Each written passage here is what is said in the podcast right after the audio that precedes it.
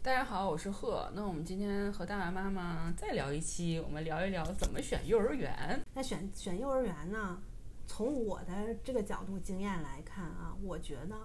我最开始我也是很挺看重硬件儿的，嗯对，但后来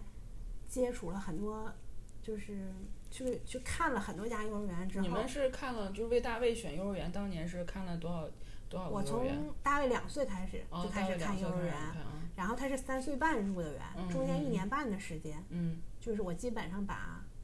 我觉哦得哦口碑还不错的呀，嗯嗯嗯还行吧，嗯就都嗯看了。但看完了之后，你会发现这个时间，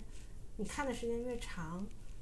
你的就是这个角度会不断的发生变化，哦可能层次就会越来越深一嗯些。嗯就是说白了，见多识广嗯，哦嘛。哦你最哦，开始肯定是会被硬件儿所吸引的，嗯嗯。这个是很正常、很正常的事情，嗯就每个家长都会这样。对，经常我还有有朋友会说，就是他可能考察幼儿园，主要是看这个幼儿园够不够大，包括他的户外那个场地场地对够不够大。但是我又发现有些朋友他又会选择幼儿园的时候，他又会说，我可能会考虑这个幼儿园的那个师资，嗯嗯，就比如说可能这个幼儿园没有很大的操场，或者嗯是非常小，但是嗯我考察到他们那个老师是什么什么什么什么什么嗯嗯嗯毕业的，包括他的整个教学理念什么什么的。就对我发现每个人角度是完全都不同的。对，嗯这就是这么说嘛，就是很多很多人现在也都说，这个没有说十全十美，就没有最完美的幼儿园，嗯就嗯没有说没有缺点的幼儿园，嗯只能说你找一个最符合你的情况和你的理念的幼儿园。嗯可能孩子去幼儿园之前，从出生到三岁啊，或者是嗯两岁多，嗯这始终是家里人在承担这个养育人的角色，所以你可能给孩子性格方面的引导，或者是行为习惯上的引导，都有你们自己家的这个底蕴在嗯的。嗯嗯但是上幼儿园之后呢，从我的角度来说，我希望幼儿园的老师他和我们家的理念，希望他是一个统一的，这样呢，你不会保证孩子在一条路上走下去。嗯嗯嗯，而不要太割裂了。嗯就比嗯如嗯说，我可能是希望这样的，但是幼儿园跟我就完全不一样，或者完全不不在乎我你的，刚之前的我那在个意的东哦西明白了。那这肯定就不符合我的要求。嗯嗯嗯就是应该首先考察的就是和你的理念是不是一致的，嗯嗯就是和老师包括园长啊这种的沟通，嗯应该是能感觉到的啊、嗯嗯这个之后可能才是什么硬件啊、环境啊嗯这些东西。嗯，就不要骑墙，就是我看这边有优点，那边也有优点，它实际上是不可能兼得。我觉得作为家长，尽量能做到的是什么？如果说学校做不到的，我从家庭的角度来弥补这一块儿。嗯，比如说户外时间不够，回家之后的对玩儿的时间对长一些就对可以了。对，有的家长可能会很看重一些就是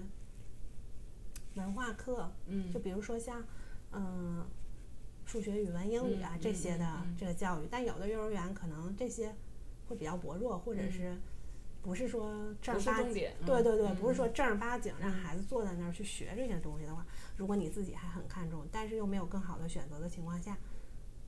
你迫不得已选了一个可能离家近的、嗯方便接送的这样的，但是这方面不合乎你的意愿，那你就可以从家庭的角度、家长的角度来说，你给孩子进行这些的，就是适当的补充。对对嗯对，嗯就是说家长一定要承担最重要的责任。嗯嗯，选幼儿园的时候，当时最在意的是幼儿园什么理念？是老师，哦因为有的幼儿园可能是整个幼儿园理念也不错，嗯然后那个就是园长这些啊，幼教儿育园的理念领都导没他们问的题嗯理理念也完全没问题，但是实际上呢，他实际执行人还是到各个老师。嗯嗯但老师他不可能保证每一个老师的水平都是一致的，嗯都跟嗯他是站在一个高度的，嗯对吧？嗯所以这个时候，我的经验可以，如果你有心仪的幼儿园，嗯可以先加上这个幼儿园老比师嗯如招生老师的微信也好啊，什么呀，蛰伏在他的朋友圈儿 里。先观察他的朋友圈儿对，啊，从他每天发的那个孩子们，一般都会发孩子们在幼儿哦园各种的状态什么的。嗯，嗯包括他发一些什么是他的重点要突对出的东西。对对嗯，这个观察一段时间之后，然后你再去做这个决定，会比就是道听途说或者你当时的一个感觉来准确。准确。嗯，而且我感觉大不知道大家跟没有没有跟我有同感啊？比如说谁在哪里，你要去问。比如说我的孩子在某某某幼儿园，嗯你要来问一个家长说：“哎，嗯这孩子在这幼儿园怎么怎样？”么样？十个家长里头，十个妈妈可能会有八到九个妈妈会告诉你幼儿园非常好，哦甚至学校可能会告诉你非常好。哦但是就每个人他站的角度他不一样，嗯，对，他要是觉得不好，他也不会选。说白了说，对呀、嗯嗯嗯。所以我觉得就是但啊还他是选的并不定是不一定是你他要他认为注重好的点可能不一嗯定是，没准人家觉得可能只要幼儿园吃得好，嗯，嗯就嗯很看重孩子吃什么，或者是啊、呃安全问题啊，比如说有没有什么摄像头能不能调取监控啊，嗯那可能有的家长不太在乎这些，嗯他可能看重的是其他，所以他这个经验对你来说，不是说那么的有说服力和那么的有就权威参吧考，对对嗯对，参考价值不是很大。就是还是要自己先去看，先去发现，之后观察那个 老师的朋友圈，是吧？看他的那个理念和你是不是一致的，和你之前在家里给孩子的那些坚持的那些想法是不是能保持一致？那你怎么观察这个老师是不是符合您的要求呢？你像大卫的幼儿园呢，它有一个不是具有普遍意义上的参考价值，嗯嗯因为它是那会儿的幼儿园，就在我看了很多很多之后，最后就被这一家。它是比较小，但是嗯很精致的一个蒙氏的幼儿园嗯就吸引了，嗯，因为他们这幼儿园呢只有一个班级是混龄的，哦然后其中四个老师，三个中国老师，一个外教老师。嗯因为正因为他小，所以你能直接接触到每一位老师，所以这个我觉得吧，就参考意义不是特别的大。啊，因为一般幼儿园你是不知道会分到哪个班的，对也不知道对他会跟哪个老师在一起学习。对对，嗯还是讲一下，就是嗯嗯这老师和老师之间相处的这个感觉吧。他们这个老师，尤其他们主班老师，比较打动我的是什么呢？因为他在每天跟家长的沟通，嗯之间，比如说他发给我的大卫的照片也好啊，还有一些文字也好，嗯他不是只是拍孩子，比如吃饭吃的特别香，嗯或者是很开心在那儿笑啊嗯什么的，他不是这种，他就观察孩子特别的细致，嗯而且很敏敏感度特别高，嗯孩子只稍微的一点小变化，他都会直接的就是给到你，这个我觉得就非常难得。嗯比如是一件小事儿，可能是他们在户做户外活动的时候，他和孩子之间的一个小交流，嗯他就会把整个的这个过程全给发给你，因为他觉得这中间可能孩子有变化或者有进步的地方也好啊，嗯，或者是哦有有需要注意的地方。对对对，嗯他都会把这个事情全部的复述给你，然后把它其中的点摘再摘出来给到你哦，啊、所以就这个，我觉得尤其针对小龄段的宝宝，其实这个老师的这个敏感度是非常关键的，他能够熟悉孩子可能一个表情的变化，嗯一个呃就是动作的变化，他都会就证明孩子这一段心里有波动了。他更关注的是孩子的成长，他呈对嗯现的是说，我通过我的观察发现孩子的一些对，一些细微的变对化啊，对比如跟说你交流一些这对些东西，对嗯比如说最近可能是，嗯、有的小朋友可能最近情绪上有波动，嗯就比如是不是可能原因是爸爸妈妈可能出差了呀，或者是怎么样哦的，他这个直接影响到他的，他都会给到你、哦啊，就是观察非常的哦，那是非常那是细非致常难得，对，嗯然后嗯、他给的孩子的引导也是。因为是蒙氏的幼儿园嘛，嗯他会就比如每个孩子做工作，拿小本儿在那儿记，然后给每个孩子做一个工作的时间长度，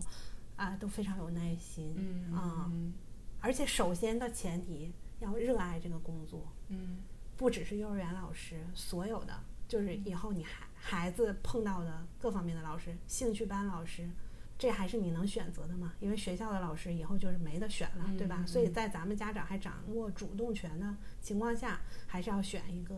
就对这个事，首先对他做的事情有热爱的老师，嗯这个是最关键的。他哪怕可能经验没有那么丰富，但只要是有热爱，尤其孩子年龄段越小，其实这个老师对他的影响力是越大的。往往孩子可能大了以后，他的是三观都成熟了，已经建立了，老师可能对孩子的影响，嗯，就是品格各个方面可能反倒就没有那么大了。嗯，他可能只是说从学术上讲，可能会有影响了。嗯，我就想起我小时候上幼儿园，其实我那个幼儿园是我们当时市里最好的幼儿园，硬件啊，嗯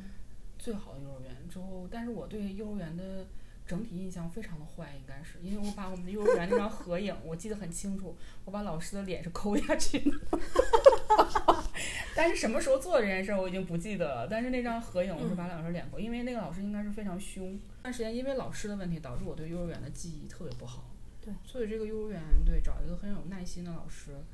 嗯、就比硬件，我个人觉得还是要重要很多。对，嗯，肯定的，孩子对这个硬件并不是那么在意，是不对，是？真的就在从孩子的眼里，他们并不重要。你从带孩子出去旅行，你也会发现，可能是五星级酒店，嗯，他们玩的很开心，嗯嗯但是可能很普通的民宿，甚至可能只是农村大院儿，他嗯玩的一样开心，嗯嗯，对吧？这个东西没有高低贵贱之分，而关键且是有啊嗯人陪他们玩儿，就是最对重要的用心去陪伴，对对，嗯然后他们能从从中找到乐趣，这个是最关键的。嗯，嗯，所以大家选幼儿园的时候还是要多做准备，是吧？对提前多去考察，之对后从各个方面来衡量你这个孩子是是不是适合，对包括你们家平时对孩子什么比较看重，对想要他未来发展成什么样一个对人。对，嗯但而且说实话，没有说吃的那么不好的幼儿园吧， 对吧？ 是是是啊是是，尤其是像在北京这种地方，嗯嗯行，那好，那我们今天就关于幼儿园选择的问题就先聊到这儿哈。嗯，嗯，好，拜拜。拜拜。